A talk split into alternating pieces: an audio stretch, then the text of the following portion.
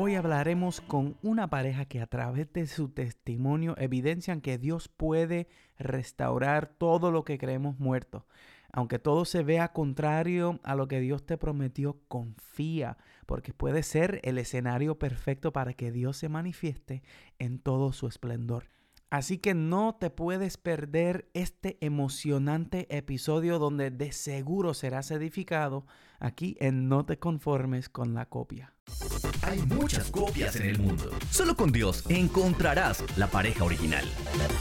Estamos súper contentos de que seas parte de nuestro programa No te conformes con la copia, en donde aprendemos las estrategias a utilizar en la búsqueda de la pareja idónea. Y queremos invitarte a que te unas a nuestra familia buscándonos por Linaje Escogido Music en todas las redes sociales, en donde encontrarás música, videos, prédicas y contenido que bendecirá tu vida. En Contracorriente compartimos mejores prácticas sobre asuntos de noviazgo y matrimonio. Sobre asuntos de noviazgo y matrimonio. Nos acompaña una pareja, pero mira que ha dado mucho de qué hablar. Hemos orado con ellos, hemos gozado con ellos y también danzado con ellos. Así que mira, ha sido de todo. Yo sé que esta pareja la queremos mucho, tanto ustedes como nosotros. Así que hoy nos acompañan Travillo y su esposa Jessy, bienvenido. Saludos a todos los que nos están viendo, que nos está escuchando y nos está viendo, que yo sé que está distribuido por todos lados.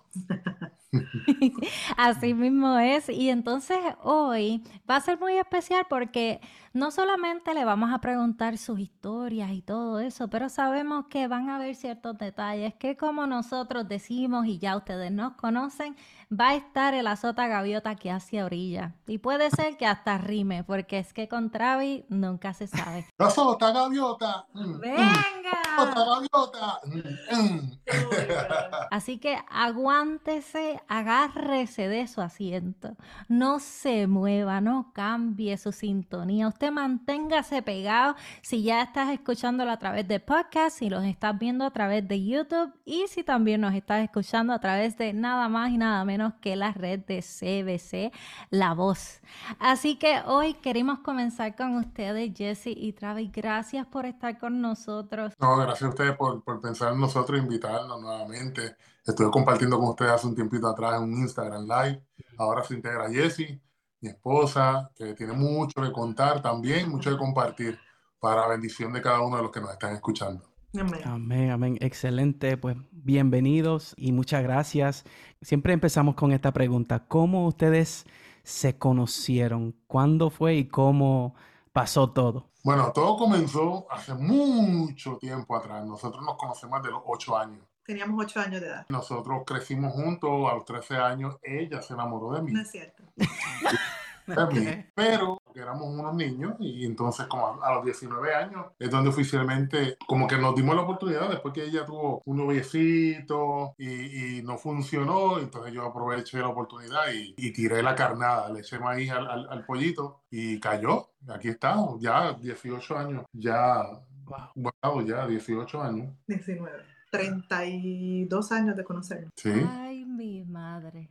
Pero todo comenzó en la iglesia. Pero entonces wow. quería preguntarles. ¿qué Dios les dijo? O sea, ¿Dios le, les llegó a hablar o algo así? ¿Ustedes llegaron a poner alguna señal o Dios les confirmó de alguna forma? Cuéntenme de ese detalle. Es que hay tanto que tengo que resumirlo. Pero cuando éramos novios, nosotros fuimos a esta iglesia y una viejita, bien viejita, eh, se me acerca y me abraza y me dice, empieza a llorar, a llorar, a llorar. Y me abraza y me dice, ustedes van a llegar si tú quieres, ustedes van a llegar, yo los bendigo. Pero antes de ser novio, pues Travis y yo siempre hemos sido amigos y yo en esa adolescencia, eh, un, una amiga me dice, ¿por qué tú no escribes en un papel las siete cosas que te gustarían que, que tu futuro esposo tenga? Y yo recuerdo que yo me sentaba en el banco de la iglesia y Travis estaba atrás, como parado atrás, ¿no? Un paréntesis, eh, trabajábamos a los 13 años en el canal de televisión que tiene nuestra iglesia. Ajá. Éramos compañeros de trabajo, yo le gustaba a ella. No es cierto. Pero ya todavía no había nada. No, eso es un tema debatible.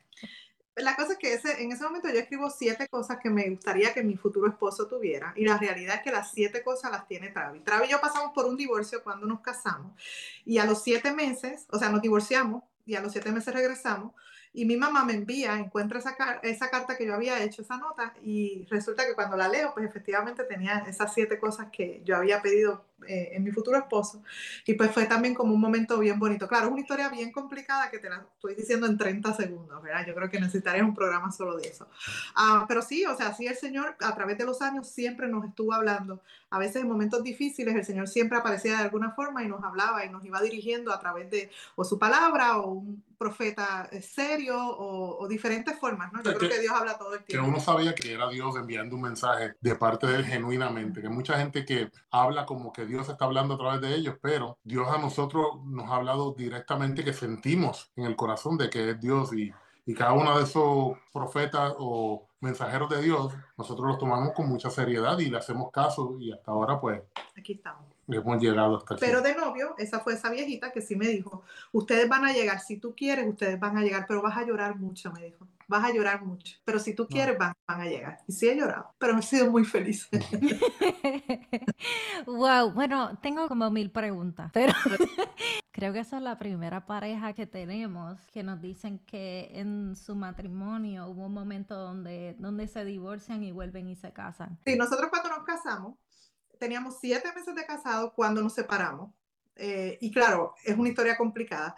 Y cuando estamos en ese proceso, Dios trabaja en mi corazón, trabaja en el corazón de Travis, y justo pasan otros siete meses cuando entonces regresamos. Y sí, o sea, fue una historia muy, muy difícil, ya van casi 20 años de eso, y aquí el Señor nos ha tenido, pero ah, fue un proceso muy doloroso, pero de muchísimo aprendizaje. Creo que era necesario que pasáramos por ahí para madurar en, en, diferentes áreas. Que el corazón mío, eh, yo aprender de mucha inmadurez en aquel principio, que el corazón de Jesús sanara. Creo que esa separación fue de Dios, porque teníamos que tener ese tiempo para sanar y cuando volvimos de esa separación, lo primero que nos regalamos fue una Biblia, como un pacto con la fecha, como diciendo, aquí todo, desde este punto en adelante, todo es nuevo. Todo lo que pasó anteriormente se quedó atrás. Vamos a tener un nuevo comienzo. Y Dios en el centro. Y como Dios, como base, como Dios en el centro, porque antes sí Dios estaba presente, pero no estaba como, como tal en el centro. Lo teníamos presente en una esquinita de la casa, pero no lo teníamos como centro de nuestro hogar. Y nosotros decidimos poner a, a, Dios como el centro de nuestro matrimonio para que el matrimonio fuera un matrimonio bendecido, un matrimonio que echara para adelante, con altas y bajas, porque ningún matrimonio es perfecto, pero eh, más maduro, un corazón más maduro. Entendiendo, entendiendo que Dios era el centro, entendiendo que no se trata necesariamente de nosotros, entendiendo que hay un propósito mayor, o sea, eh, fue un antes y un después. Y no es, como dice Travis, no es que somos perfectos, yo creo que hasta el día que nos vayamos al cielo vamos a tener diferencias de, de opiniones y, y, y su y sus ciertas ¿verdad? discusiones, pero aprendiendo que Dios en el centro quiere decir que no importa lo que seamos diferentes, sabemos que algo nos une. Y ese algo, pues, es el Señor. Porque la realidad es que somos dos polos opuestos. Muy opuestos. Pero muy compatibles a la misma vez. Y, y sí tenemos nuestras diferencias, sí no opinamos en algunas cosas igual, pero llegamos a, ese término medio donde logramos arreglar y no dejar que el sol se, eh, ¿cómo es? El sol se, se, a veces los matrimonios peleamos por tonterías que se vuelven sumamente grandes. Yo creo que es digno de admirar el que compartan esa parte de su testimonio y aunque sabemos que es un poco más complejo que eso y la historia es larga, el, el takeaway o el, el, lo más importante que me llevo de eso es que, es que Dios sí puede restaurar un matrimonio. O sea, hay muchos matrimonios que, que piensan que aún, ok, ya me separé, ya no hay marcha atrás. Hay personas que hasta se separan por años, piensan como que, ah, ya me separé, ya me tengo que divorciar, ponen por encima de todo su orgullo antes de la voluntad de Dios o lo que Dios quiera hacer en sus vidas. Así que les le felicito, ¿verdad? Porque antes pusieron a Dios antes que a su orgullo y pues hasta el sol de hoy los tenemos con nosotros, ¿verdad? Me llama también mucho la atención la historia de la señora, de la anciana, porque lo que me acuerda es a cuando una señora me llamó a mi trabajo cuando yo no conocía a Sammy dos años antes, me llama y me dice que tenía que orar por mí y cuando termina de orar me dice, serás esposa de pastor y tendrás un hijo llamado Samuel Elías. Cuando yo conozco a, a Sammy, que más o menos en cinco días ya nosotros sabíamos, éramos el uno para el otro y nos íbamos a casar. Para mi sorpresa, ¿verdad? El nombre que Sammy le quería poner a su primer hijo era Samuel Elías. Mm. Qué hermoso. Que, firma así tan lindo. Wow. ¿Cómo no crees? Así Eso que me da mucha... me- Emoción.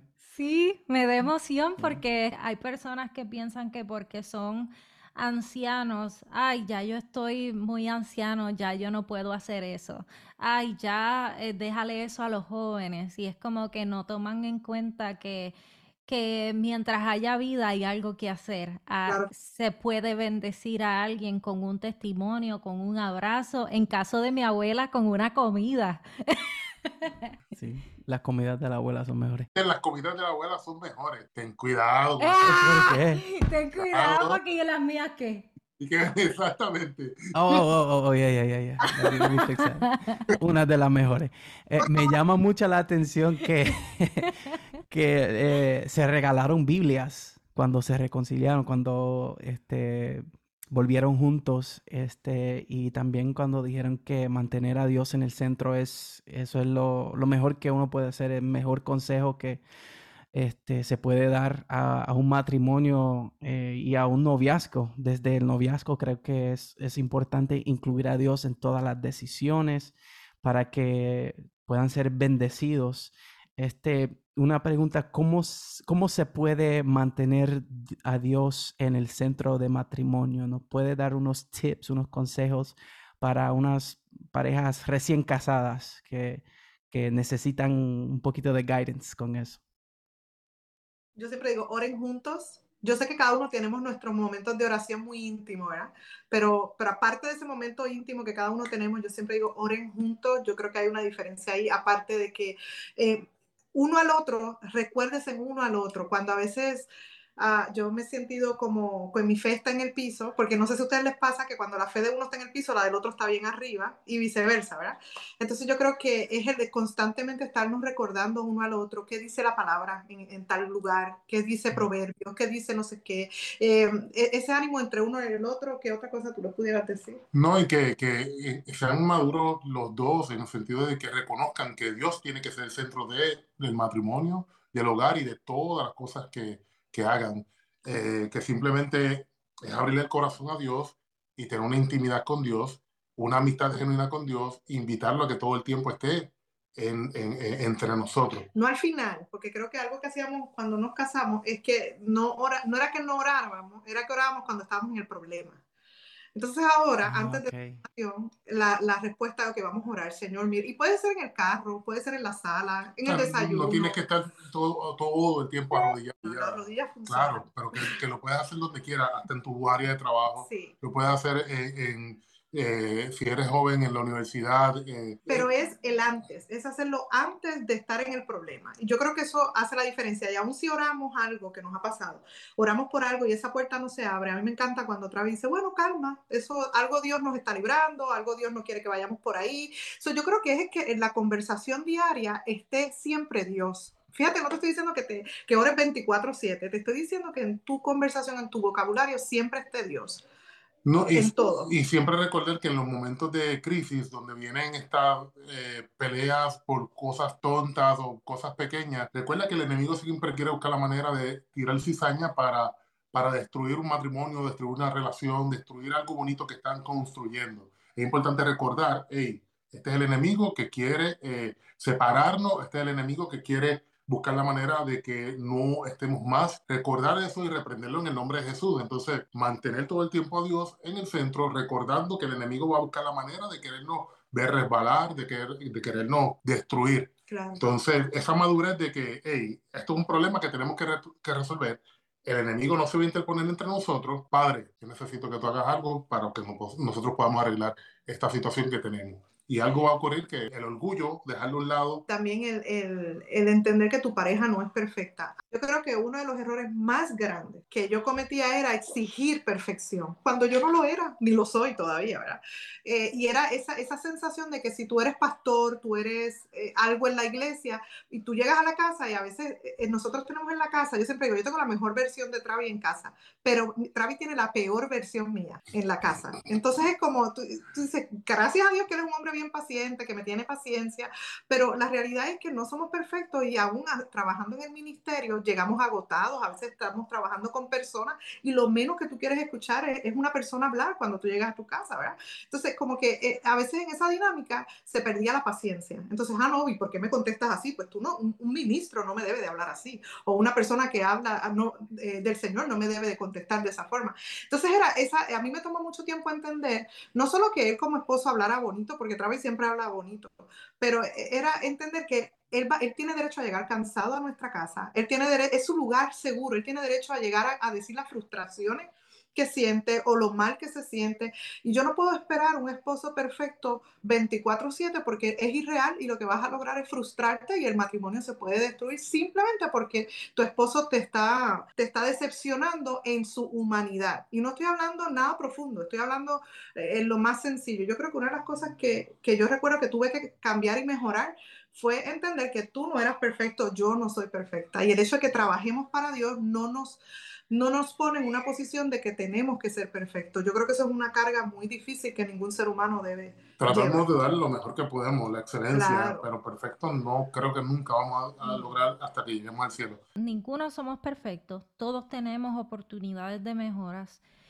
pero hay cosas que hacemos muy bien. Y las cosas que hacemos muy bien las debemos resaltar. Entonces, em, otra de las cosas fue que mi esposo y yo nos pusimos como que ciertas reglas. Y nosotros decíamos, una la mencionaste tú, que fue eh, tratar de no acostarnos enojados a dormir. Eh, pero entonces también estaba la de evitar las palabras nunca y siempre. Cuando se está discutiendo. tú siempre me das, tú siempre. Tú nunca me... Sí, casi siempre son exageraciones de la verdad, de la realidad. Y por eso decidimos no, no tener esas palabras en nuestro vocabulario, porque normalmente no, no es la realidad. Cuando tenemos esas eh, diferencias o discusiones, tratamos de, como usted dijo, dijeron, eh, poner a un lado el orgullo. I think that's rule number one. Y, y, entender que somos dos. Es parte de, y uno de los retos que, de los retos que le, le lanzamos a las parejas cuando predicamos y eso, es como que, que tratemos de resaltar lo que tu pareja hace bien, porque aunque cambies de pareja, esas cosas que hace muy bien tu pareja actual, la próxima y la próxima que venga, nadie lo va a hacer igual. A veces uno por magnificar las oportunidades de mejora se pierde mucho tiempo en discusiones pequeñas, como uno dice, pero no nos damos cuenta que hay gente mirándonos, que hay gente que nos está observando y que te ven como un ejemplo. Qué sé yo cuántas personas eh, hay pendientes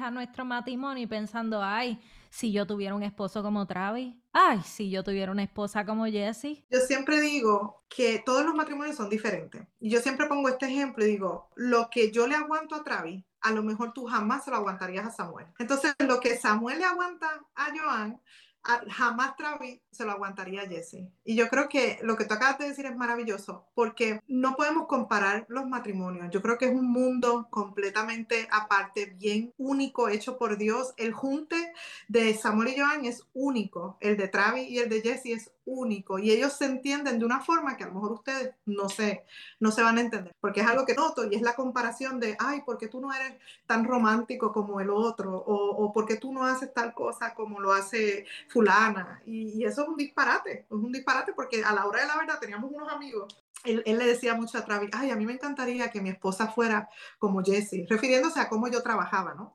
Y yo lo miraba y le decía, tú no quieres eso, tú no, me aguantarías, tú no aguantarías a Jesse. Y siempre se reía. Varón, tú no quieres eso. Tú no quieres eso. Tú quieres lo que Dios te dio. Puedes adoptar cosas que tú admires en un matrimonio, puedes adoptar cosas, ideas. Claro que sí, eh, te puede inspirar un matrimonio a, ser mejor en muchas cosas, pero siempre recordando que ustedes son una huella digital única. Quería preguntarte, sé que Travis mencionó como que así, como brevemente, así de pasadita, él mencionó que hubo una copia en tu vida. Yo quiero que me ah. cuentes qué pasó y cómo, qué pasó que, que pudiste identificar que era copia y pasaste la página. ¿Qué pasó ahí? Cuéntale, cuéntale. Sabes que estoy haciendo memoria. La verdad es que tuve un novio formal antes que Travis. Travis es como mi segundo novio formal. Eh, y no es que fuera una mala persona, pero no era lo que Dios tenía para mí. Eh, en muchas cosas. Y hoy por hoy puedo quizás mirar hacia atrás y decir, rayos, no, no iba a funcionar. Yo estoy segura que no iba a funcionar. Eh, yo me acuerdo que cuando Travis fuimos al cine, esa primera cita, fuimos al cine, yo casi lo cancelaba, casi que le decía, no, no, porque no quería dañar la amistad que teníamos, ¿no? Eh, como amigos, no quería eh, dañarlo. Y, y, fui, fui al cine, pero pensando en que, en que quizás no, no debía ir con él, uh, porque estaba saliendo de esta relación uh, bastante reciente. Uh, pero no me arrepiento. Yo creo que... Yo aproveché la situación para no dejarlo caer, eh, tirar maíz, maíz, maíz, hasta que como ya nos conocíamos, su familia me conocía, mi familia conocía a Jessy, era dar el paso de, de, que tengamos una relación amorosa. Si nadie quería al novio que yo y tenía. y nuestros pastores me aprobaban, nos aprobaban a, a nosotros. O sea, nuestros pastores no, no, nos aprobaban y es, es, un, es una bendición que, que, hoy día pues se dio la oportunidad. Sí. Wow, eso fue. Tremendo.